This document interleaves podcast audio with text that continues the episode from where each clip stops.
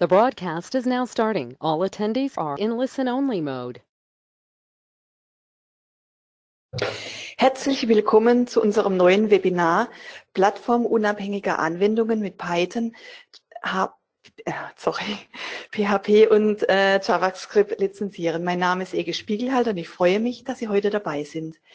Jeden Monat erhalten Sie von uns wertvolle Informationen, technische Tipps und Erfolgsgeschichten, die Ihnen helfen, Softwareschutz, Lizenzierung und Security in Ihren Produkten und Lösungen zu optimieren. Wir von Vibo Systems beliefern Softwarehersteller und Hersteller intelligenter Geräte mit innovativen Technologien, neuen Geschäftsmodellen und maßgeschneiderte Beratungstrainings. Wir wollen Ihnen helfen, Ihr komplettes Lizenzierungsmanagement zu aktualisieren, zu optimieren und zu automatisieren, damit Sie sich auf Ihre Geschäftstätigkeiten konzentrieren können. Unsere heutigen Referenten sind Rüdiger Kügler, Vice President Sales und Security Expert und Jörg Jans, Professional Services. Beide arbeiten am Firmensitz von Vibo Systems. In den letzten Jahren wurde HTML5, Electron und Node.js immer beliebter. Docker-Container werden für die Auslieferung von Desktop, Server und Webanwendungen benutzt und laufen auf spezielle Umgebungen. JavaScript, PHP und Python werden gerne von Entwicklern eingesetzt. Diese drei Trends führen zu einem noch häufigeren Einsatz von JavaScript, PHP und Python für Desktop, Server mobile und plattformunabhängige Anwendungen gleichermaßen. Ebenso verschwimmt die technologische Grenze zwischen Cloud, Edge On-Premise-Anwendungen zunehmend. Diese Veränderungen führen zu neuen Anforderungen an Softwareschutz und Lizenzierung, die mit besonderen Strategien von CodeMeter Runtime, CodeMeter Protection Suite, CodeMeter Core API und CodeMeter Cloud Lite erfüllt werden. Bevor wir starten, wollen wir Ihnen noch diese Informationen geben. Am Ende des Webinars werden Ihre Fragen beantwortet, die Sie im Laufe des Webinars per Live-Chat gestellt haben. Wie gewohnt wird das Webinar aufgezeichnet und Sie können es sich nochmals anhören, sobald wir Ihnen den Link geschickt haben. Zur Erinnerung, wenn Sie die ganze Zeit am Webinar teilnehmen und anschließend die Fragen richtig beantworten, können Sie an der Verlosung eines Amazon-Gutscheins im Wert von 50 Euro teilnehmen. Wählen Sie einfach die zur Frage passende Antwort aus. Mit der richtigen Antwort und ein wenig Glück können Sie als Gewinner gezogen werden. Der Gewinner wird informiert und automatisch von weiteren Verlosungen in 2019 ausgeschlossen. Nun geht es los. Ja, schönen guten Tag. Hallo, guten Morgen auch von meiner Seite. Mein Name ist Rüdiger Kügler und gemeinsam mit meinem Kollegen Jörg Jans möchten wir in den nächsten 50 bis 60 Minuten Ihnen heute ein bisschen was erzählen über Python, PHP, JavaScript und vor allen Dingen, wie man diese Dinge lizenziert und äh, auch schützen kann gegen Reverse Engineering. Interessant, äh, heute Morgen gerade in meiner, in meiner Zeitung Artikel gelesen, zwei Würgeschlangen ausgebrochen. Äh, gleich zwei Vorfälle mit Python-Schlangen sorgten gestern für Aufregung in Süddeutschland. Ähm, also schauen wir mal, ob wir die Python oder den Python heute besser im Griff bekommen als die äh, Leute gestern in Süddeutschland. Okay, so, ja, dann lassen Sie uns einfach mal starten und am Anfang haben wir ein paar Anwendungsfälle vorbereitet, ähm, was ich denn so schon von unseren Kunden und Partnern Anfragen, Wünschen gehört habe, was man denn schützen möchte, was man denn lizenzieren möchte. Die gehen wir am Anfang durch, äh, so dass sie sich auch wiederfinden können mit ihren entsprechenden Anforderungen. Im zweiten Teil werden dann der Jörg Jans und ich Ihnen vorstellen, welche technischen Lösungen wir hier parat haben mit eben CodeMeter Protection Suite, mit CodeMeter API und mit dem SOAP und REST-basierten API für Cloud Light. Und im dritten Teil haben wir ein paar Beispiele vorbereitet, äh, Python, äh, Electron und auch ein PHP-Beispiel, ähm, wo wir kurz mal drüber schauen und so ein paar Tipps aus der Praxis, wie das denn schon bei anderen Kunden entsprechend implementiert und realisiert wurde. So, lassen Sie uns mal einsteigen mit den Anwendungsfällen Webanwendungen mit HTML5, äh, CSS3 äh, und JavaScript. Im Prinzip, warum äh, macht man sowas oft? Äh, zum einen, ich möchte eine mobile Anwendung ähm, erzeugen, die eben auf vielen verschiedenen Geräten läuft, auf PCs, auf Mobildevices, auf Tablets, aber genauso gut soll ja auch auf meinen normalen äh, Windows-PC laufen, Linux-PC laufen, also wirklich verschiedene Plattformen und äh, mobile Anwendungen, die ich gerne erzeugen möchte, weil das ist ja auf jeder Plattform quasi verfügbar. Das zweite natürlich, wenn das in der Cloud läuft äh, oder Teile davon von der Cloud kommen, runtergeladen werden, habe ich immer eine aktuelle Anwendung. Das heißt, ich habe also nie eine veraltete lokale Version, was durch den Charme hat. Äh, ich muss nicht irgendwie mit äh, Kompatibilität an Schnittstellen mich rumärgern, weil ich weiß im Prinzip, ich stelle die neue Anwendung live und ab da nutzen alle Anwender die neue Anwendung falls ich nicht doch irgendwas lokal ausliefer. Aber ich sage meistens äh, ein sehr toller Vorteil hier. Beim Anwender sind dann bei solchen Webanwendungen oft keine Updates notwendig, weil ich ja die Anwendung quasi direkt im Browser aus der Cloud raus starte. Und ein ganz oft gehörter Punkt ist, ich möchte gern, dass meine Anwendung bei jedem Anwender geht, ohne dass ich Administratorenrechte benötige, ohne dass ich irgendwas auf den Rechner installieren muss. Und welchen durch eine Webanwendung in der Cloud habe, jeder Anwender hat einen Browser auf seinen Rechner, fast jeder darf mit dem Browser auch ins Internet gehen dann kann er Ihre Anwendung natürlich sofort starten. Ähm, das ist also auch durchaus ein Grund, der sehr oft, äh, den ich sehr oft höre. Und äh, was ich so in letzter Zeit gesehen habe, ist auch, dass die Entwicklungsumgebungen immer ausgereifter werden. Das heißt, dass also solche Anwendungen, die man früher mit, sag ich mal, Notepad, Notepad++ erstellt hat, ich rede hier von 96. Äh, und damals war es natürlich noch kein HTML5. Äh, aber im Prinzip die Entwicklungsumgebungen und Werkzeuge, um so Sachen zu erstellen, werden immer besser. Es gibt eine ganze Masse an äh, Frameworks, mit denen ich solche Sachen, solche Anwendungen erstellen kann, sodass also auch die Time to Market sehr kurz geworden ist für solche Arten von, von Anwendungen.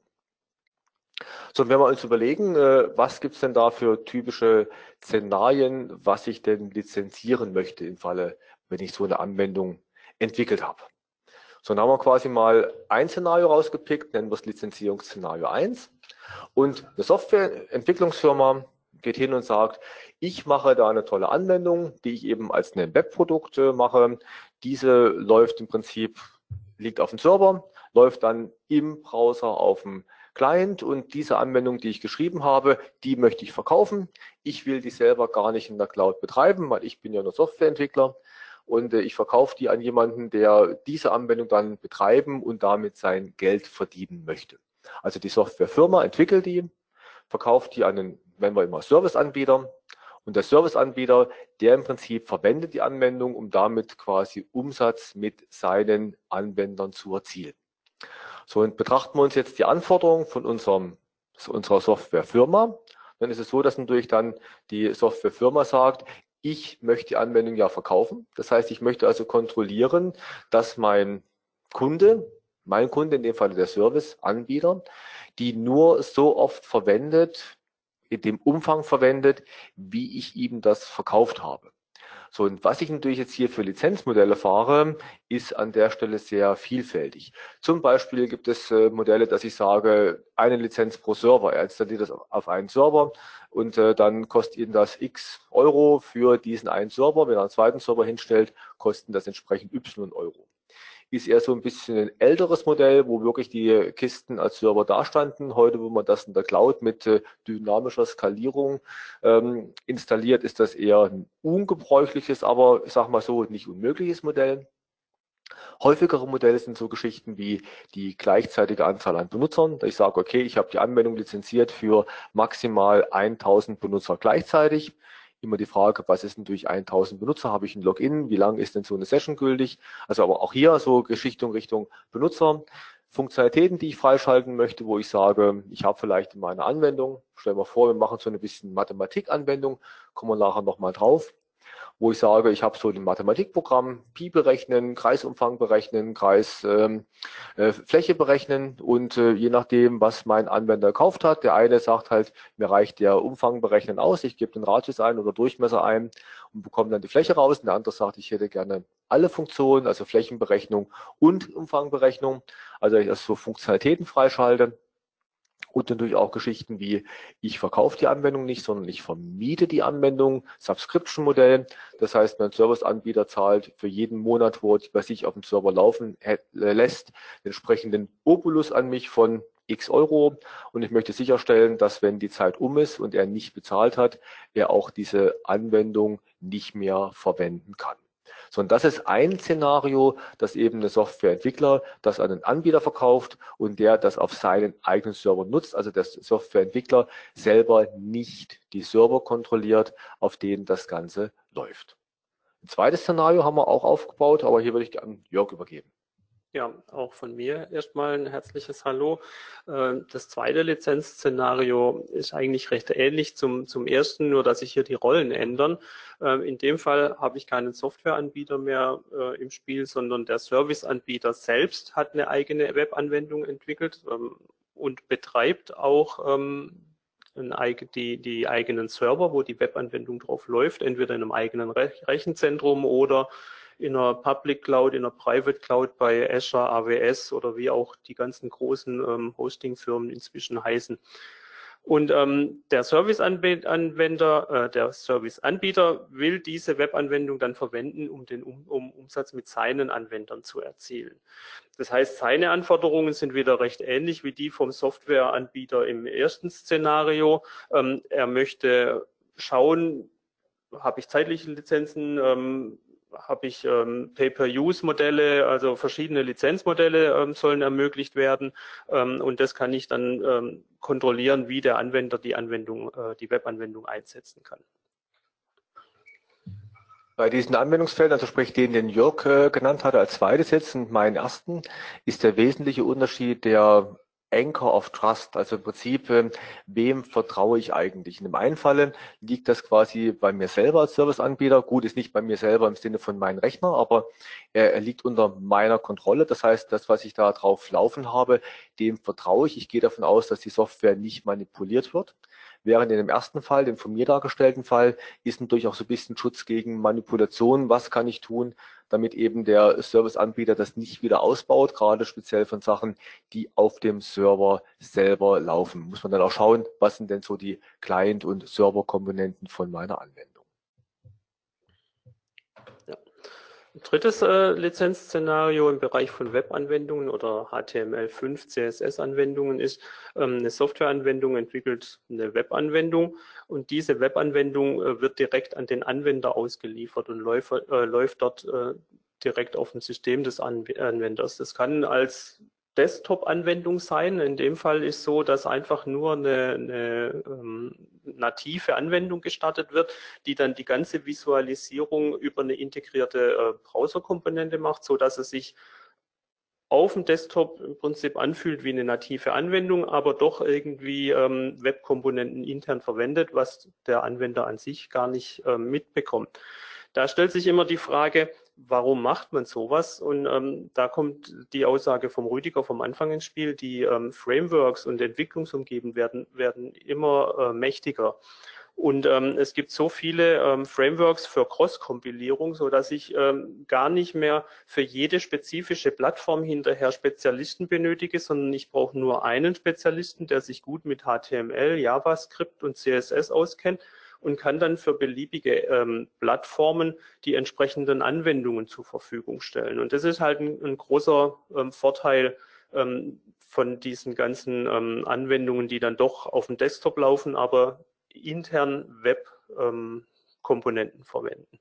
Anderes Thema ist, ähm, wenn ich Steuerungen habe, oder Embedded Devices, dann ist ähm, sehr häufig so, dass auf diesen Systemen auch ähm, Webserver laufen, die dann angesprochen werden können über einen Browser oder über eine eigene Anwendung mit entsprechenden Schnittstellen, so dass es ähm, die Möglichkeiten gibt, diese äh, Devices auch remote oder über ein, ein Touchpanel ähm, zu bedienen. Das wären ähm, so die Szenarien ähm, und die Anforderungen von der Softwarefirma ist in dem Fall, er möchte äh, die Verwendung der Anwendung beim Anwender kontrollieren auch wieder wie in den anderen zwei äh, Lizenzszenarien Lizenzmodelle zeitlich befristet, Pay-per-Use, ähm, Netzwerklizenzen, was es alles für Lizenzmodelle gibt. Viel wichtiger ist hier aber sehr häufiger, dass ähm, es die Möglichkeit geben soll, auf einfache Art und Weise dem Anwender Zusatzfunktionen freischalten zu können. Und das ist eine der Stärken, die dann ähm, CodeMeter kann, dass man einfach in eine bestehende Lizenz zusätzliche Optionen einbauen kann. Also Beispiele für so Zusatzfunktionen könnten sein, dass ich irgendwelche MP3-Filter noch äh, installieren möchte oder dass ich einen OPC-UA-Server auf einem Embedded-Gerät freischalten möchte. Also Sachen, die im Prinzip eine Software, aber je nach abhängig von Lizenz äh, zahlt eben der Anwender einen anderen Lizenzgebühr. Lizenzszenario 4, haben noch ein viertes Lizenzszenario gefunden. Im Prinzip eine Softwarefirma verkauft bereits heute eine, eine Desktop-Anwendung und äh, für diese Desktop-Anwendung soll es so eine Art Baustellenmodus geben. Das heißt, wenn ich im Prinzip rausfahre auf irgendeine eine Baustelle, soll ich dort äh, mit einer mobilen Anwendung Daten erfassen können, irgendwelche Fotos machen, die dann hochgeladen werden und analysiert werden, um dann zu schauen, ob äh, bei einer Konstruktionsfirma, ob das mit dem Bauplan übereinstimmt, äh, so, so Geschichten. Und äh, hier wird äh, dann häufig die Funktionalität im Prinzip als eine Serveranwendung benötigt. Ähm, und äh, das wird dann als ähm, meistens als äh, Service von der Softwarefirma selbst angeboten. Ich habe aber auch schon Fälle gesehen, wo die Softwarefirma dann diesen Dienst, der irgendwo auf dem Server laufen kann, an den Anwender verkauft hat und der Anwender ihn dann selber bei sich äh, betreiben konnte. So, natürlich möchte der, die Softwarefirma, der Softwareverkäufer hier auch wiederum die Verwendung kontrollieren. Genau gleiche Sachen wie vorher. Eben Anzahl von äh, Lizenzservern oder von Servern, wenn der Anwender selbst betreibt, Anzahl gleichzeitige Benutzer, Anzahl Geräte vielleicht zum Beispiel, haben wir gar nicht aufgeschrieben, die Anzahl der Geräte, äh, ist aber auch in einem Projekt eine sehr wichtige Anforderung gewesen. Dann Funktionalitäten, die ich freischalte, zeitliche Lizenzen, bei den Geräten dann so eine Geschichte wie Floating Devices, also darf ich zum Beispiel Beispiel meine zwei iPhones, darf ich die beide verwenden mit einer Lizenz? Oder im Prinzip ist es ein Named Device, so nach dem Motto, die haben zwei verschiedene E-Mails, die müssen registriert sein. Das heißt, wenn ich beide verwenden will, brauche ich auch zwei Lizenzen. Oder im Prinzip kann ich alle 30 Tage einmal die E-Mail von dem Gerät ändern. Das waren so Anforderungen auch aus einem ganz speziellen Projekt, an das ich mich gerade erinnere. Und äh, hier sind dann die Sachen auch gelöst worden, indem man auf dem Server die Verwaltung eingebaut hat und äh, zum Beispiel sagt, der Client ist ja relativ dumm, um es jetzt mal so ein bisschen salopp zu sagen. Und die Funktionalitäten kommen durch die Serversoftware. Das heißt, eigentlich wird die Serversoftware lizenziert in dem Fall und die zählt die verschiedenen E-Mails, die mit ihr reden können, um so ein bisschen mal aus dem Nähkästchen zu, zu plaudern. So, und das waren so die Anwendungsszenarien, die wir für HTML5, äh, JavaScript, äh, CSS-Anwendungen gesehen haben. Äh, sehr beliebt auch Node.js und äh, ich glaube, Jörg ist unser Node.js-Experte, kann ein bisschen mehr dazu erzählen. Ja, so schnell wird man immer zum Experten. Ähm, bei Node.js handelt es sich im Prinzip um eine ähm, JavaScript-Laufzeitumgebung. Ähm, die wurde irgendwann äh, entwickelt, weil im Normalfall ja JavaScript immer nur in einem Browser läuft. Und ähm, dann kam die Anforderung, ja, aber JavaScript ist eigentlich äh, auch eine, eine, brauchbare Programmiersprache und ich will die auf dem Server laufen lassen. Und dann ähm, haben findige Entwickler im Prinzip die JavaScript-Engine von irgendeiner Chrome-Version, die Java Engine V8 war das genau, äh, genommen und ähm, haben darauf ein, ein vorgebaut und ähm, Node.js entwickelt. Das heißt, ähm, dadurch entstand eine Plattform für Netzwerkanwendungen beziehungsweise Webserver. Also wirklich die Möglichkeit, JavaScript direkt auf dem Serversystem ähm, ablaufen zu lassen. Interessant an, an Node.js ist die Optimierung auf äh, Performance und Ressourcensparsamkeit. Das heißt, ähm, oben steht ja, es ist eine JavaScript-Laufzeitumgebung. Das heißt, alles, was ich benötige, beinhaltet in Node.js. Ich brauche nichts mehr zusätzlich und wenn ich irgendwas zusätzlich benötige, dann ähm, wird es durch den modularen Aufbau erreicht, indem ich einfach die entsprechenden Module dazulade. Das heißt, ich habe einen kleinen Kern und lade mir nur das zusätzlich dazu, was ich in dem Moment tatsächlich für meine Anwendung benötige. Äh, die Performance wird erreicht, äh, dass ich ereignisgesteuerte, äh, eine ereignisgesteuerte Architektur habe. Das heißt, ähm, ich durchlaufe nicht ähm, immer ähm, hunderte Millionen von Zeilen Quellcode, sondern wenn ich irgendwo reinkomme, wird ein Event geschmissen und irgendjemand reagiert drauf. Und wenn niemand drauf reagiert, dann läuft er ins Nichts. Ähm, ich habe keine blockierende Ein-Ausgabe-Operationen und für die meisten Operationen werden tatsächlich einzelne Threads gestartet. So, das ist ungefähr die, die Architektur von Node.js und dadurch ähm, erreiche ich halt eine hohe Performance und werde äh, sehr skalierbar. Das kommt auch noch dazu bei den Node.js-Anwendungen. Und damit habe ich im Prinzip das optimale ähm, Werkzeug für Echtzeitanwendungen. Also wenn es dann in den Bereich geht von Dashboards, wo sehr viele Daten an, an unterschiedlichsten Punkten eingesammelt werden und an einer zentralen Stelle visualisiert werden sollen, ähm, dann kann ich dort einen Node.js äh, Webserver hinstellen, der sehr viele ähm, Requests entgegennehmen kann und dann die entsprechenden Daten intern irgendwo abspeichern und entsprechend äh, auf einer anderen Seite visualisieren. So, das ist so ein bisschen der Aufbau von den Node.js-Anwendungen. Das Szenario selbst ähm, ist im Prinzip ähnlich wie äh, das zuvor bei dem äh, bei den normalen Web- und äh, JavaScript-Anwendungen. Ähm, das heißt, auch hier hat ein Serviceanbieter eine eigene Webanwendung mit äh, Node.js in dem Fall geschrieben. Die läuft auf dem Server oder Node.js als Server und diese Anwendung betreibt er auch auf dem eigenen Rechenzentrum. Ich hatte ja vorhin erwähnt, Dashboards. Das heißt, gerade ein Serviceanbieter ist ja sehr oft auch ähm, dazu verpflichtet nachzuweisen, dass die Dienste auch äh, laufen oder ähm, will anzeigen, wie gut äh, die Dienste momentan laufen.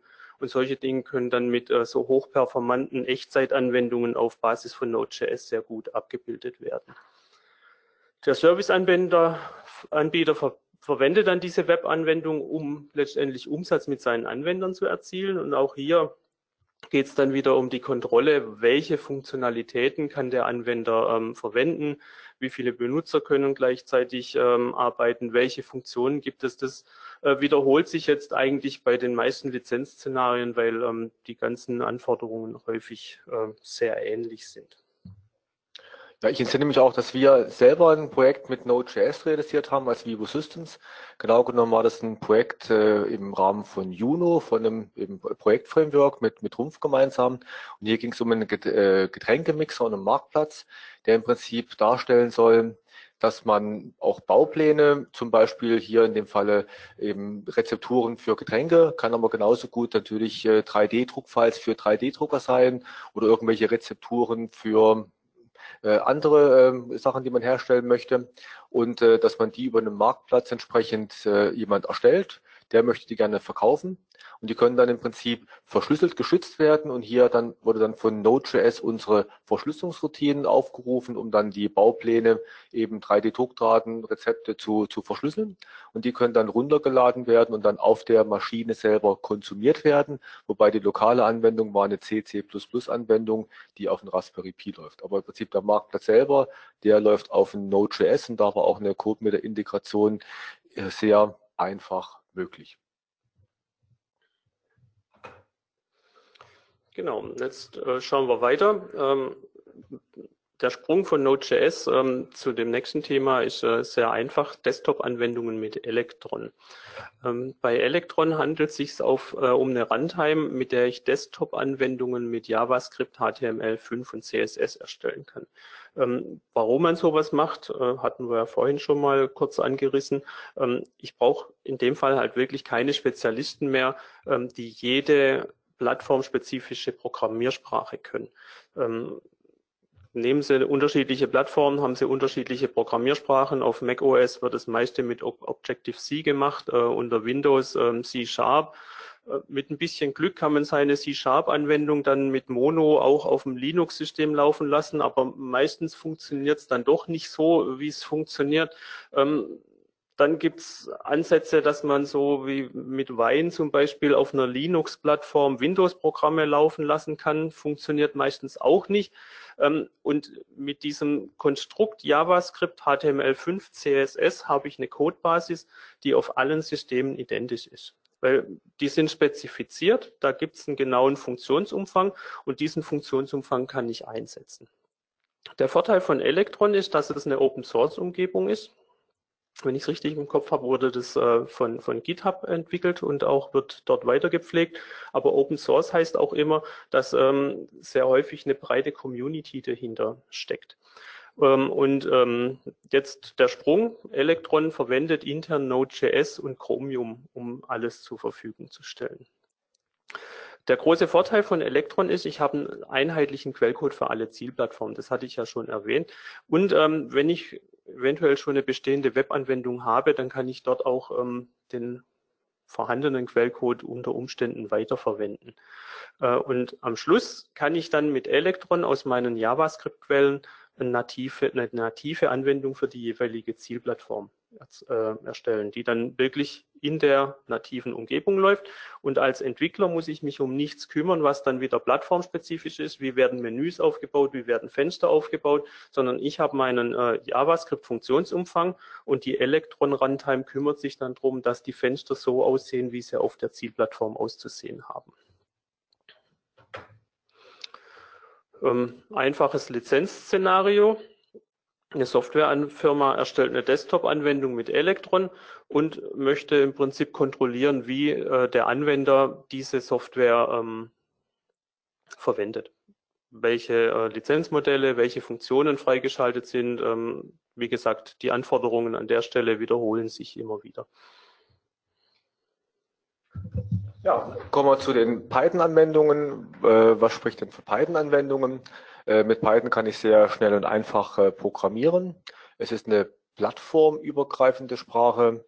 Ich habe natürlich eine große Community, das heißt gute Dokumentation, viele Beispiele, viele Erweiterungen, kann also sehr einfach, sehr schnell auch Sachen finden, die andere Leute schon mal, schon mal gemacht haben. Ich kann sowohl Server als auch Desktop-Anwendungen damit äh, erstellen. Ich kann Python-Anwendungen durch C-Programme erweitern, indem ich eben C-Quellcode auch einbinde. Das werden wir dann auch sehen, dass wir das gemacht haben, wenn wir unsere Code mit der API aufrufen wollen. Und äh, es ist äh, vor allen Dingen auch sehr weit verbreitet im Bereich Embedded Systeme. Und ich kann äh, entsprechend äh, eine Python-Anwendung in eine ausführbare Datei, sprich Exe, DLL, Shared Object, äh, transformieren indem ich das mit Seiten entsprechend nativ kompiliere, was wir uns dann anschauen werden, wenn wir den AX Protector, also sprich unsere CodeMeter Protection Suite verwenden. So, und der Lizenzierungsszenario hier, ganz klar, ich habe eine Desktop-Anwendung, also, also das, was wir uns hier rausgesucht haben. Ich habe eine Desktop-Anwendung, die ich lizenzieren möchte, also ähnlich zu dem, was wir auch mit der Electron-Anwendung vorher schon gesehen haben. So, das waren so die verschiedenen Szenarien, die wir mal gesammelt haben von unseren Kunden, Partnern, Anwendungen. Und jetzt schauen wir mal an, wie kann ich denn die Sachen entsprechend technisch mit CodeMeter lösen. Dazu fangen wir an mit einem kleinen Überblick von CodeMeter. Wenn Sie sich mit CodeMeter bereits beschäftigt haben, dann ist die nächste Folie vermutlich Ihnen schon lange bekannt. Ähm, für die Leute, die es noch nicht äh, gesehen haben, bei CodeMeter sage ich immer, ich baue es einmal in meine Software ein und liefere dann viele verschiedene Lizenzen aus. Das heißt, meine Software verhält sich anders, je nachdem, was für eine Lizenz ich entsprechend habe. Und das kann ich zum Beispiel mit Code mit der Protection Suite, die Software einfach verschlüsseln. Ich kann auch API-Aufrufe verwenden. Das zweite ist, ich überlege mir, wie kommt denn die Lizenz bis zum Kunden? Wenn das jetzt auf meinem eigenen Server läuft, ist das relativ äh, einfach, das zu machen. Aber wenn zum Beispiel die Anwendung als Desktop-Anwendung bei meinem Anwender läuft, dann hätte ich gern einen automatisierten Prozess, wie denn die Lizenzen verteilt werden sollen. Und da bietet Vibu mit Copen der License Central eine sehr einfache Lösung. ERP oder CRM-System oder E-Commerce-System sagt uns, bitte erstellen eine Lizenz für den, den Kunden. Wir erstellen einen Freischaltcode, ein sogenanntes Ticket. Das geht dann zum Kunden, der gibt es bei sich in der Software ein, schaltet die Software frei über die Software selber, über ein Lizenzportal und schon ist die Lizenz da und er kann mit der Software arbeiten. Dazu gibt es eine ganze Masse Webinare, deshalb auch hier nur ganz kurz über die License Central die paar Worte. So, und bei der Auslieferung quasi haben wir die gleiche Software, die bekommen alle unsere Anwender und je nachdem, was sie gekauft haben, bekommen sie verschiedene Lizenzen. Das könnten Einzelplatzlizenzen sein für geht an diesem Rechner. Das kann eine Lizenz sein für zwei Geräte, zwei Benutzer, Floating Netzwerk Lizenzen, für benutzergebundene Lizenzen, zeitlich befristete Lizenzen, Subscription, Demo, Evaluierung, Feature-basierte Lizenzen, Counter-basierte Lizenzen. Sie merken schon, ich kann gar nicht alle innerhalb von der Stunde hier aufzählen, was es an Lizenzoptionen bei Vibu Systems gibt. Ja, Wenn es dann äh, darum geht, die Lizenzen in die Software zu integrieren, ähm, ist so, dass ich die Software an sich da eigentlich gar keine Gedanken drum machen muss. Die spricht nur mit der CodeMeter Runtime und die CodeMeter Runtime ähm, kann dann äh, auf einfache Art und Weise ermitteln, welche Lizenzen vorhanden sind oder ob die Lizenz, die ich gerade benötige, äh, vorhanden ist. Und dafür werden äh, sogenannte CodeMeter Lizenzierungssysteme verwendet. Und da ähm, gibt es verschiedene Möglichkeiten. Ähm, die erste und älteste Möglichkeit ist der CM-Dongle. Mit dem fing alles an. Äh, hier handelt es sich um eine hardware-basierte Sicherheit. Das heißt, es ist wirklich ein, ein USB-Stick oder eine CM-Card oder ein ASIC, der irgendwo draufgelötet wird, äh, wo alle sicherheitsrelevanten ähm, Operationen, also alle kryptografischen Operationen, direkt in der Hardware durchgeführt werden. Und das ist natürlich das sicherste, was es gibt, weil da kann kein Debugger oder sonst irgendjemand ähm, dazwischen funken und schauen, was passiert. Ähm, weil nicht jeder ähm, einen Dongle verwenden will oder es auch sehr häufig natürlich äh, keine Möglichkeit gibt, einen, einen Dongle irgendwo anzuschließen. Nehmen wir mal so dieses typische Szenario. Ich gehe äh, mit meiner Serverlösung zu Microsoft und hoste die bei Azure äh, und dann brauche ich für die Lizenzierung einen Dongle dann könnte das schwierig werden. Ähm, dafür gibt es dann sogenannte CMEC-Lizenzen. Bei denen handelt es sich um rechnergebundene Lizenzdateien. Also diese Dateien sind dann auch wirklich nur auf diesem System ähm, gültig. Da wird ein, ein äh, Fingerabdruck berechnet und über diesen Fingerabdruck wird sichergestellt, ähm, dass diese Lizenzdatei auch auf keinem anderen Rechner eingesetzt werden kann. Und ähm, damit werden dann die Lizenzen nicht mehr in einem Dongle gespeichert, sondern ähm, auf dem Server in bestimmten Dateien. Jetzt hast du gerade hier gesagt, Azure und CMAct. Ähm, äh, ja, das funktioniert, möchte ich auch nur noch mal deutlich darauf hinweisen. Ich kann eine CMAct-Datei auch in Azure betreiben. Wir binden uns dann nicht an die eigentliche Hardware von dem Gerät unten drunter, sondern im Prinzip an die virtuelle Maschine, in der ich dann entsprechend laufe. Das heißt, die Maschine kann auch auf eine andere physikalische Hardware verschoben werden, läuft dann weiter, aber ich kann die Maschine nicht klonen, nicht duplizieren. Also eine CM-Act-License geht auch in Azure, so als, äh, wie gesagt, hatte Jörg im Nebensatz erwähnt, wollte ich auch nochmal darauf hinweisen. Danke, Rüdiger. Ähm, dann gibt es als Lizenzierungssystem, wobei das nicht unbedingt ein Lizenzierungssystem ist, äh, die Möglichkeit, die CodeMeter Runtime als Lizenzserver zu betreiben. Das heißt, ähm, ich habe einen, ein System im Netzwerk, wo ich die CodeMeter Runtime drauf habe. Dort stecke ich den Dongle an oder spiele eine CMEC-Lizenz ein und dort liegen dann alle Netzwerklizenzen und ähm, alle Arbeitsplätze sprechen dann mit diesem Server und holen sich die Lizenzen von dem. Also letztendlich ist der Lizenzserver die Möglichkeit, auf einen CM-Dongle oder eine CM-Act-Lizenz zuzugreifen.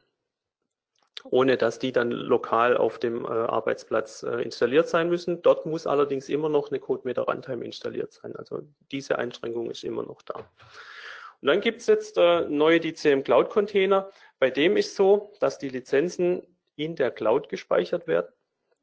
Ähm, damit erreiche ich eigentlich wieder eine ähnliche Sicherheit wie beim CM-Dongle, weil alle äh, sicherheitsrelevanten Berechnungen werden in der Cloud ähm, durchgeführt. Ähm, da komme ich auch nicht mit dem Debugger oder sonst irgendwie dran.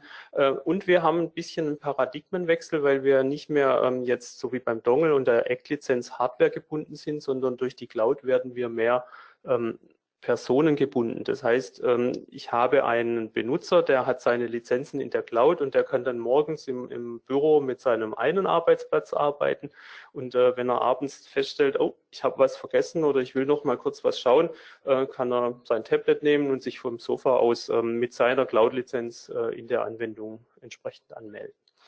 Spannende Sache ist Lizenzserver und Cloud-Container zusammen in Kombination funktioniert auch. Ähm, in dem Fall äh, habe ich auch den Vorteil, dass nur der Lizenzserver ins, mit dem Internet kommunizieren muss äh, und die lokalen Arbeitsplätze, die die Lizenzen eigentlich verwenden wollen, nur äh, Zugriff auf den Server im LAN brauchen. Ja. Schauen wir uns an auf der nächsten Seite CodeMeter Protection Suite. So CodeMeter Protection Suite ist eine Zusammenfassung von Tools, mit denen ich eine Software automatisch verschlüsseln kann. Äh, die basiert auf einer CodeMeter-Variante, CodeMeter Runtime oder CodeMeter Embedded. Ich habe eine automatische Lizenzprüfung drin. Das heißt, durch die Verschlüsselung ist es so, dass beim Starten geprüft wird, ist denn die Lizenz da ja oder nein. Ich habe natürlich damit auch einen automatischen Schutz gegen Reverse Engineering, weil was verschlüsselt ist, kann ich nicht mehr so ohne weiteres mir, mir anschauen. Ich habe Anti-Debug-Methoden, die ich einschalten kann, dass eben ich die Software nicht mehr in den Debugger laufen lassen kann, nicht mehr analysieren kann. Ich habe einen Integritätsschutz, dass ich prüfe, ob die Anwendung modifiziert oder verändert wurde. Ich kann individuelle Lizenzen prüfen, was wir heute hier nicht machen in unseren Beispielen.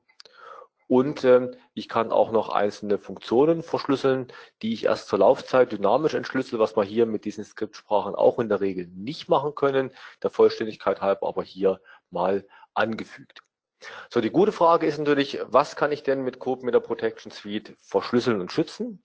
Im Prinzip alles, was ich in nativen Code umwandeln kann, also alles, was eine X erzeugt, was eine DLL erzeugt, was ein Shared Object erzeugt. Also alles, wo irgendwie eine lauffähige, ausführbare Datei ist. So, das Ganze gibt es für Native Code, also sprich für C, C++, ähm, für Delphi, für Visual Basic, also alles, was wirklich äh, nativen Maschinencode erzeugt. Und dann gibt es unseren AX Protector, der eben für Windows, Mac und Linux äh, arbeitet.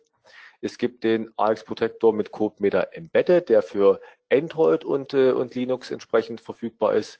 Und es gibt nochmal einen AX Protector IP Protection, mit dem ich im Prinzip nur verschlüssele, aber keine automatische Lizenzprüfung einbaue. Dort benötige ich auch gar keine CodeMeter Runtime, sondern der läuft über, der verschlüsselt die Anwendung und schützt quasi nur gegen Reverse Engineering und gegen Debuggen, aber baut keine automatischen Lizenzen mit in die Software ein. So, und das ist so mal die Produktfamilie. Wie gesagt, alles, was zu einer Exe oder zu einer DLL oder Shared Object gemacht werden kann, kann ich damit schützen und verschlüsseln. Wir werden nachher sehen, dass äh, wenn ich so eine Kombination habe aus einem JavaScript und einer Exe, ich dann zusätzlich auch noch das JavaScript verschlüsseln kann. Aber ich sage wichtig, eben Exe oder ich brauche eine eigene Exe oder eine eigene DLL. Dann gibt es das Ganze auch noch für .NET und für Java-Anwendungen. Die beiden hier der Vollständigkeit halber mit auf der Folie drauf. So, kurze Zusammenfassung, im Prinzip hauptsächlich für Desktop-Anwendungen eingesetzt. Ich brauche halt etwas, was ich in Exe oder DLL umwandeln kann, also mit Seiten irgendwas kompiliere oder Elektron. Das sind die beiden Beispiele, die wir nachher auch vorbereitet haben. Ich muss dann in dem Falle gar nicht selber Lizenzen prüfen, sondern die macht dann der Schutzumschlag, der Wrapper, der AX Protector ganz automatisch.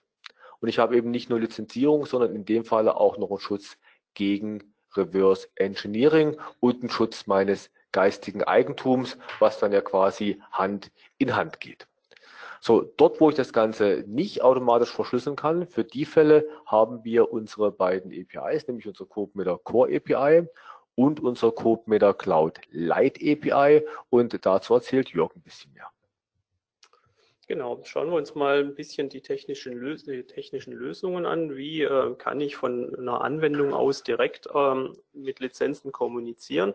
Ähm, die CodeMeter Core API ähm, stellt mir die Möglichkeit zur Verfügung, ähm, wenn ich eine C-Bibliothek einbinden kann. Das heißt, ähm, alle Programmiersprachen, die in der Lage sind, ähm, eine CDLL, eine normale CDLL anzusprechen, ähm, auf irgendeine Art und Weise, haben dann auch die Möglichkeit, äh, über die CodeMeter Core API ähm, auf Lizenzen zuzugreifen. Und da gibt es dann sehr viele Funktionen, aber ähm, meistens ähm, reduziert sich auf einige wenige. Ähm, ich habe zum einen ähm, die Funktion, um eine Lizenz zu belegen mit CMXS2. Ähm, ich kann eine Lizenz benutzen mit CMCrypt2, um irgendwelche Daten zu verschlüsseln oder entschlüsseln, um irgendwelche zusätzlichen Prüfungen zu machen. Ähm, ich kann äh, Informationen aus der Lizenz auslesen mit CMGetInfo, wenn ich äh, in meiner Anwendung zum Beispiel darauf reagieren muss, ähm, ob ein Ablaufdatum erreicht ist, äh, wie viele ähm, Units ich habe, also wie viele Nutzungseinheiten oder wie viele äh, gleichzeitige Geräte äh, möglich sind. Das sind so Sachen, die ich, wenn ich mit der CodeMeter Core API äh, direkt arbeite, sehr häufig auch direkt in meiner ähm, Anwendung ähm, selbst verwalten muss. Dann habe ich die Möglichkeit, eine Lizenz wieder freizugeben. Letztendlich äh, gibt es immer zwei Anwendungsszenarien. Die, die, einen Anwender sagen, mir reicht's, wenn eine Lizenz da ist. Das heißt, sie machen einen Access und einen Release und sagen, ja, die Lizenz ist da. Ähm, bei anderen äh, Szenarien ist so, die Lizenz muss während der kompletten Laufzeit dann auch belegt sein, dass sie nicht von irgendjemand anders benutzt werden kann.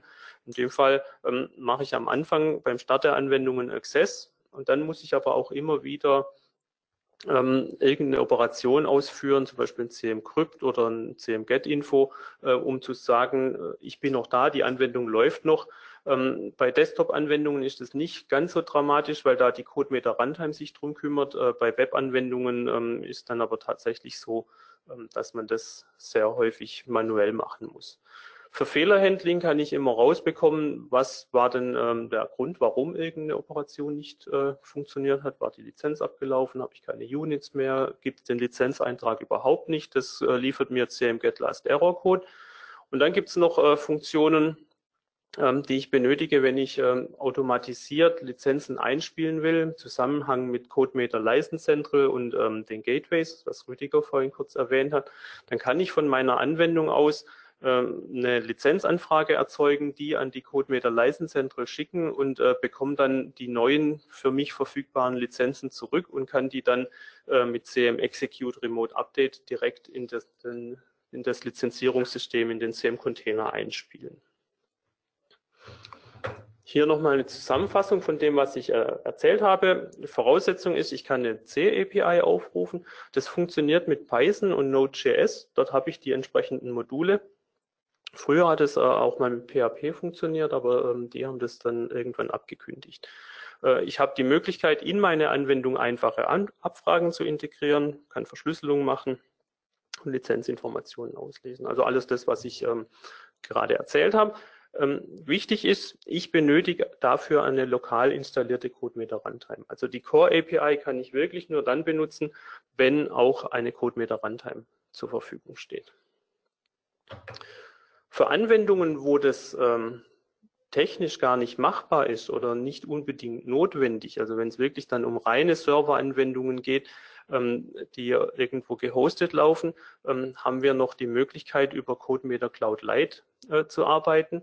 Dort haben wir die Möglichkeit, einfache Lizenzierungen durchzuführen, aber keine ähm, kryptografischen Operationen. Das heißt, es ist wirklich nur ein, eine API für ähm, Lizenzabfragen und Lizenzzugriffe, ähm, benötigt dann aber keine CodeMeter Runtime mehr. Und da gibt es im Prinzip ähnliche Operationen, wie ähm, das in der CodeMeter Core API ist. Es gibt eine Get Contents, um alle äh, verfügbaren Lizenzen und äh, Lizenzoptionen auszulesen. Ich kann mit Access eine Lizenz belegen. Ich kann ähm, für die belegte Lizenz die tatsächlichen ähm, Lizenzoptionen abrufen und auch wieder darauf reagieren. Ablaufdatum, Anzahl ähm, Nutzungseinheiten, Anzahl Lizenzen. Ähm, und ähm, hier kommt jetzt das, was ich vorhin erwähnt habe, ins Spiel. Bei Webanwendungen muss ich dann immer wieder ein Revalidate machen. Das heißt, so eine Art Keep Alive, um, um äh, zu sagen, ich laufe noch.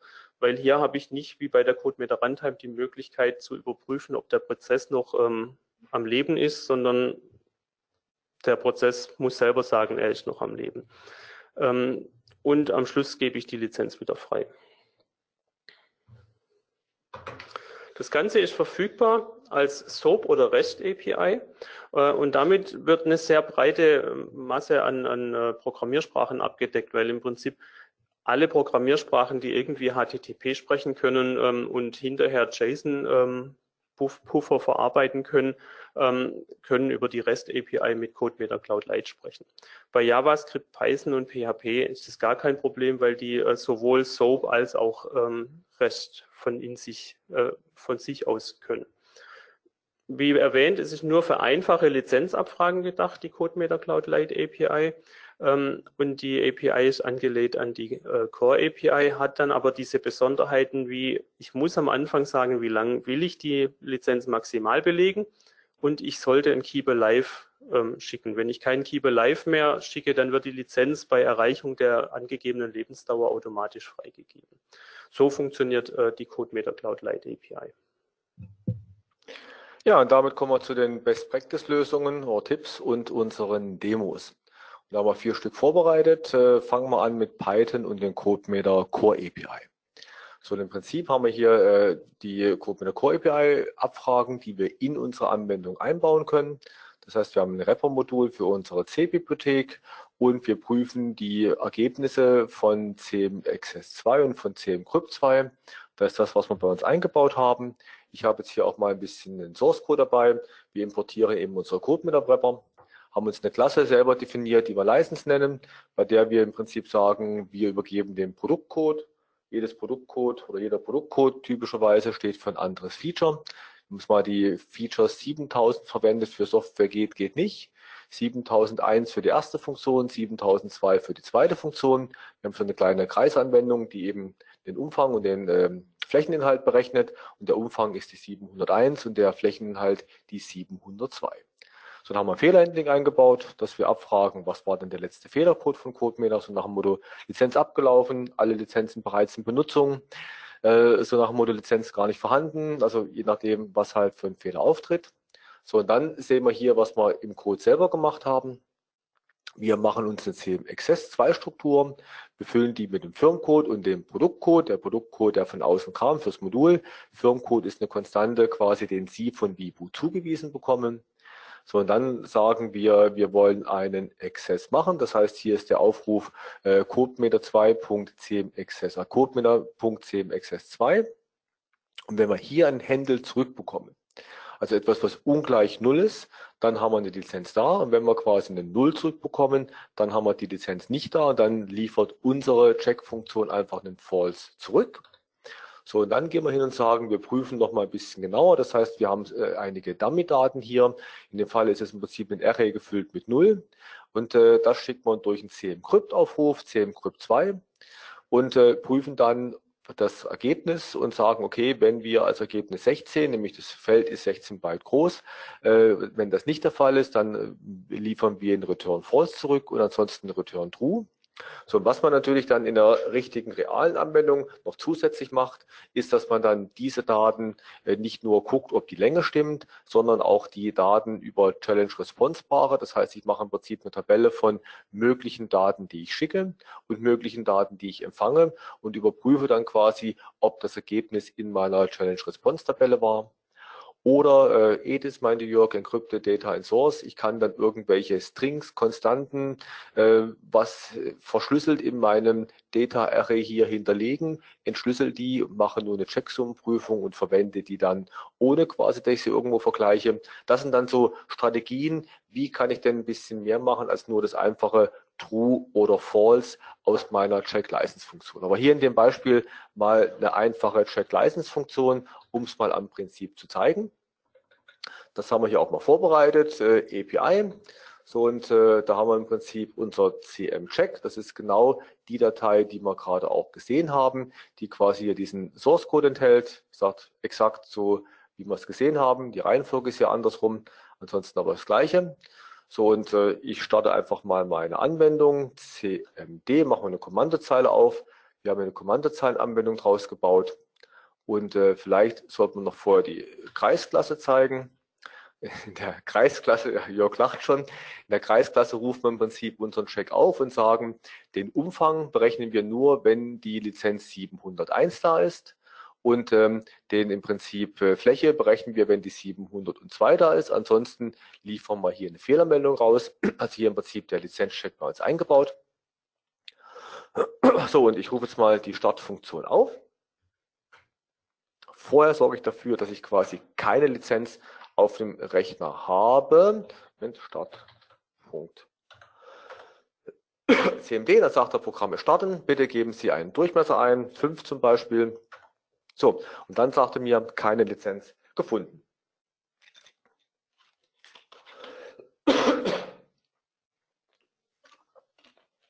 Was natürlich auch vollkommen korrekt ist, da ich ja am Rechner auch keine Lizenz dran habe. So, stecke ich mir im Prinzip den ersten Dongle rein, der die Lizenz 701 enthält.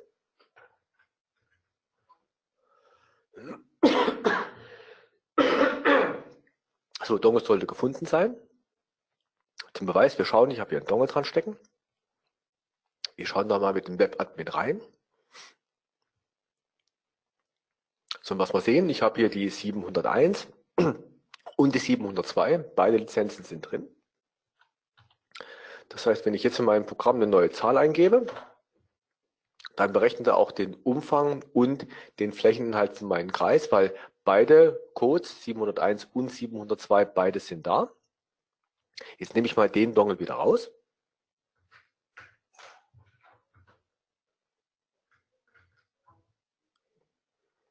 Stecke jetzt den Dongle mit der 701 rein, der die 702 nicht enthält. Kurz zum Beweis, neues Fenster, Webadmin nochmal. Und dann sehen wir hier im Prinzip, die 701 ist da, aber nicht die 702. So, wenn wir jetzt unsere Funktion nochmal mit 3 ausführen zum Beispiel, dann sehen wir, dass quasi der Umfang berechnet wird. Circumference ist 9,42, aber im Prinzip der Flächeninhalt bekommt die Meldung No Valid License für 702 Found, Error 200. Error 200 bedeutet, die Lizenz ist nicht gefunden worden. So, und das war im Prinzip unser Beispiel mit API. Und lassen Sie uns schauen, was wir an weiteren Beispielen vorbereitet haben. Das nächste Beispiel ist jetzt Python und Code mit der Protection Suite. So, was haben wir hier vorbereitet? Äh, wir kompilieren mit Seiten. Das heißt, ich habe im Prinzip bei mir auf dem Rechner Seiten installiert und habe dann ein äh, Compile-Skript gemacht. Wir kompilieren das in, in eine Extension, eine PYD. Die ist quasi nichts anderes als eine Bibliothek im äh, Zielformat oder im Format vom Zielsystem, also eine Shared Object oder eine Windows DLL. Und wir rufen dann die Anwendung mit unserem Launcher-Skript auf. Und dann können wir mit der Code mit der Protection Suite hingehen und eine beliebige Auswahl an diesen Extensions, diesen verkappten DLLs, sage ich jetzt mal so salopp, entsprechend verschlüsseln. Das würde ich sagen, schauen wir uns jetzt auch einfach mal an. Wir machen das Fenster zu, brauchen wir nicht mehr. Gehen jetzt im Prinzip von API auf Code mit der Protection Suite. So, und hier im Prinzip im Verzeichnis Unprotected, da liegen unsere ganzen Daten entsprechend drin.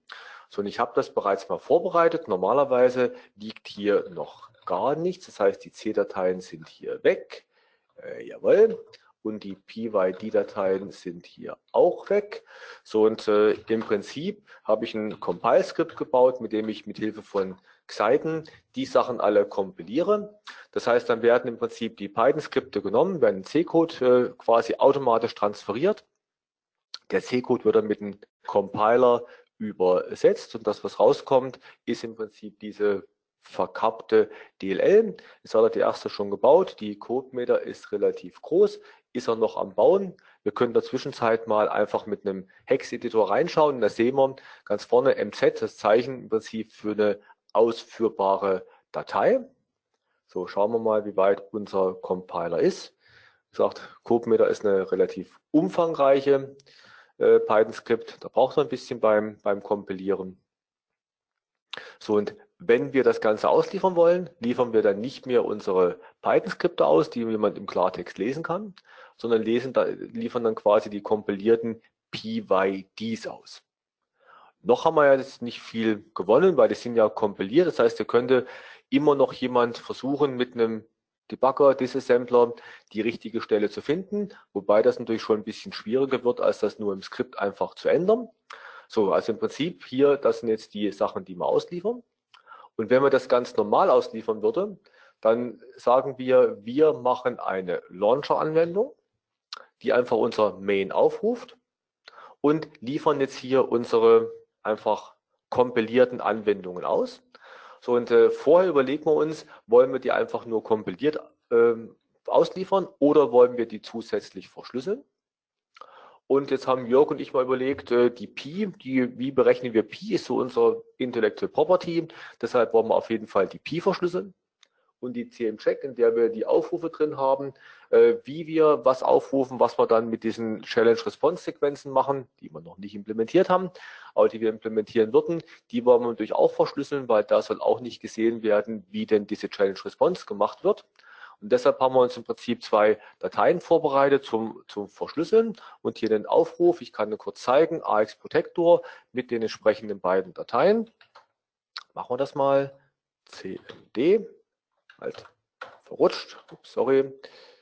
Äh, hier, wir springen hier rein. CMD, D, so jetzt haben wir es, rufen dann entsprechend Encrypt auf. So, und jetzt im Prinzip nimmt unser AX Protector diese beiden Dateien, nämlich zum einen diese Pi-Datei, Pi.pi, irgendwas, Punkt, äh, PYD und dann, schon ist er verschlüsselt, gleich, und dann die CM-Check kommt als zweites. So, jetzt verschlüsselt er auch noch die CM-Check. Und wenn die verschlüsselt ist, würden wir oder liefern wir dann im Prinzip eben in unserem Zielverzeichnis unsere Launcher Batch-Datei aus oder Launcher äh, aus und dann eben die kompilierten und verschlüsselten äh, Files, also protected. Was wir jetzt hier ausliefern, ist eben unser Launcher, unser Startskript, dann hier die Cycle, die CodeMeter und die Main, die wir im Prinzip nicht verschlüsselt, sondern nur kompiliert haben und die äh, Check und die Pi, die beiden sind äh, verschlüsselt. Und wenn man jetzt hier reinschaut, sieht man auch, dass hier Vibu-Sektionen drin sind. Und äh, wenn man hier versucht, den Code zu analysieren, wird man feststellen, dass man eben nichts mehr analysieren kann, weil dann keinerlei Muster mehr drin sind, während eben in dem anderen noch Muster übrig geblieben sind. So, und jetzt im Prinzip gehe ich mal hin und starte meine Anwendung. Start so, wenn ich die Anwendung ohne Dongle starte,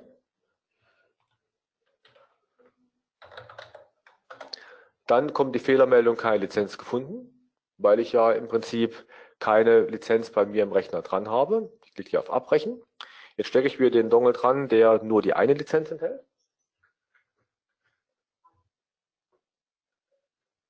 So, gefunden, starte. So, meine Anwendung läuft ganz normal los. Programm ist starting. So, ich kann jetzt hier im Prinzip wieder einen, irgendwas eingeben, 4.4 zum Beispiel. So, und da ich nur eine Lizenz drauf habe, wird nur eine, oder nur eine Funktion ausgeführt und die andere Lizenz für die zweite Funktion ist entsprechend nicht vorhanden und kann damit nicht ausgeführt werden. So, und durch das Kompilieren, schon schwieriger mit Finden und Rauspatchen, durch das Kompilieren und Verschlüsseln nahezu unmöglich, diesen Lizenzcheck jetzt aus meiner Anwendung zu finden und dort rauszupatchen. So, und das waren im Prinzip zwei einfache Beispiele für Python.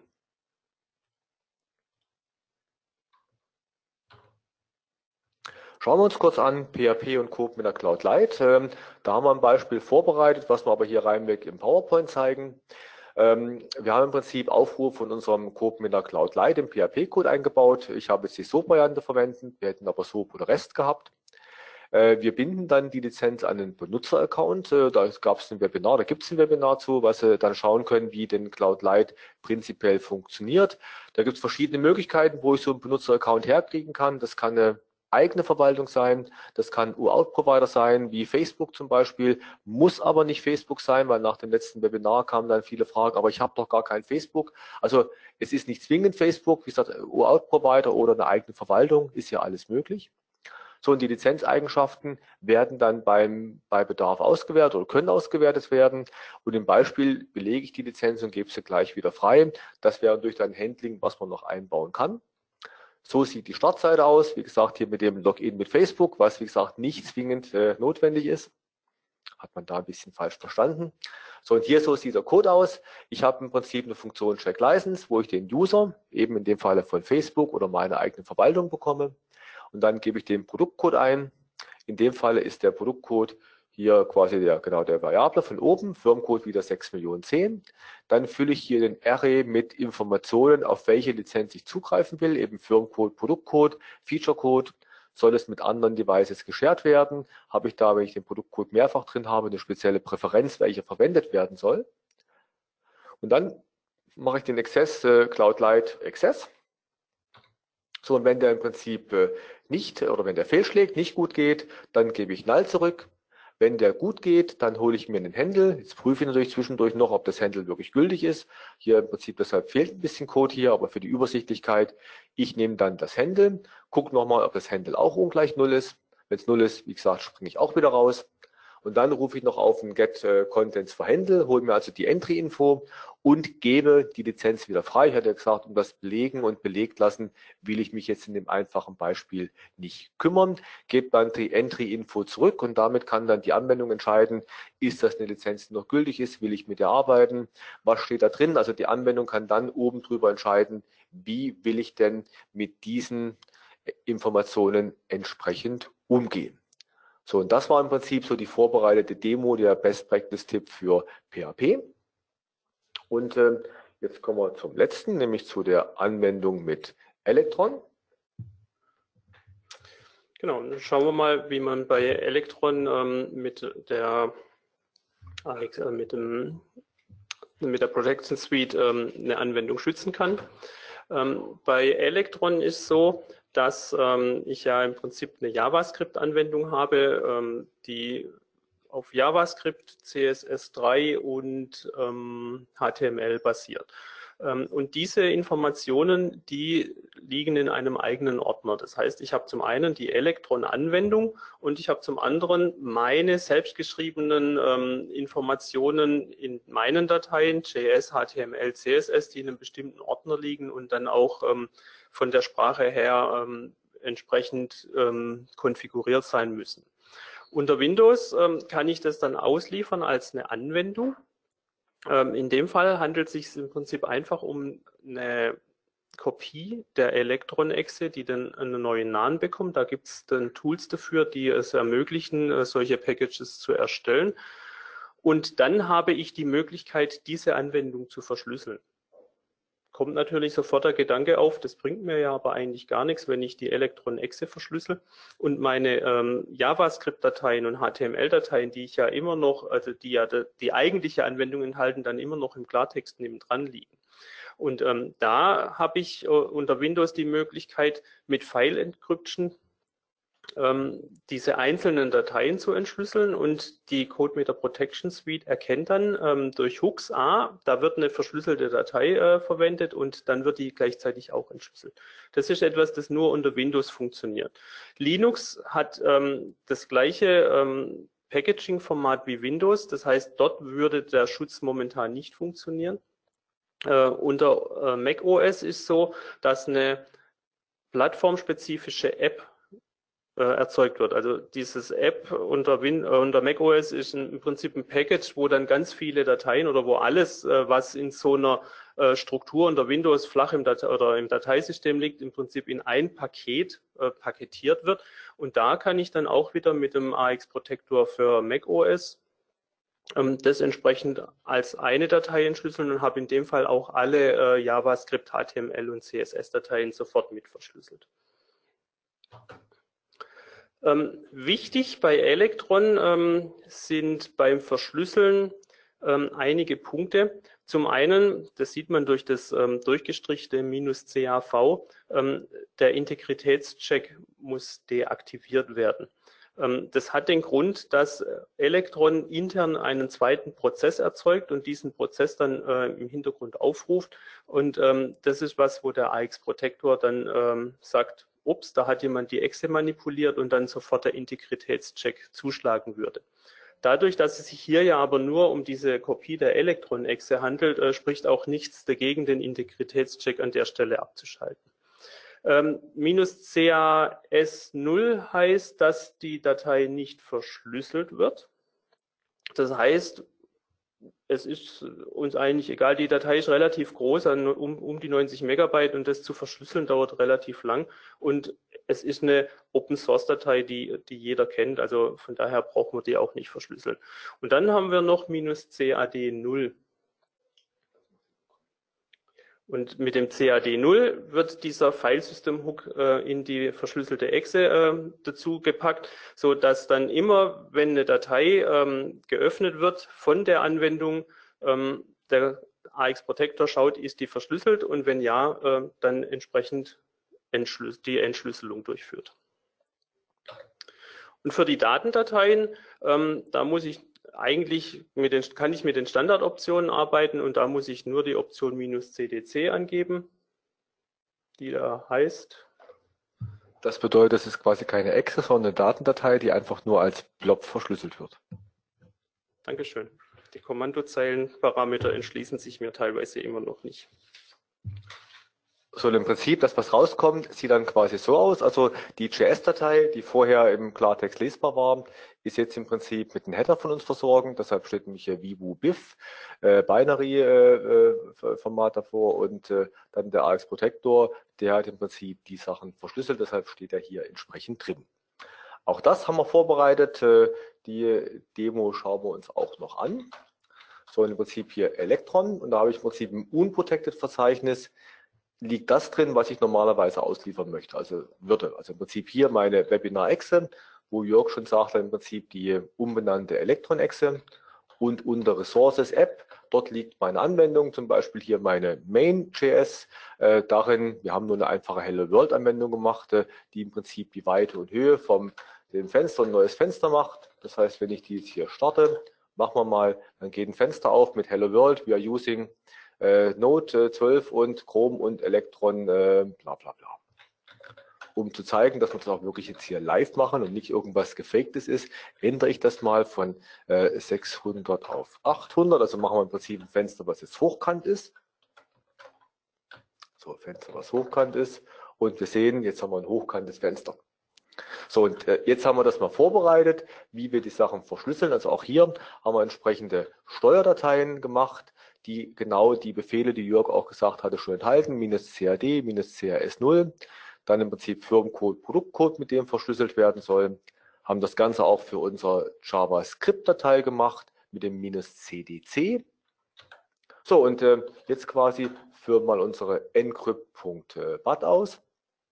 Das heißt, der geht jetzt hin, nimmt eben zum einen die Exe und im zweiten Schritt dann die JS-Datei und verschlüsselt beides. So, und dann quasi kopiert er die ins Verzeichnis Protected. Im Protected haben wir quasi alle anderen Sachen auch drin. Ich ziehe jetzt mal die Lizenz dafür raus. Die Lizenz ist die Lizenz 1000. So, er ist fertig mit dem Verschlüsseln. So, zum äh, Sehen hier im Prinzip im Verzeichnis Protected sind die Sachen auch so drin.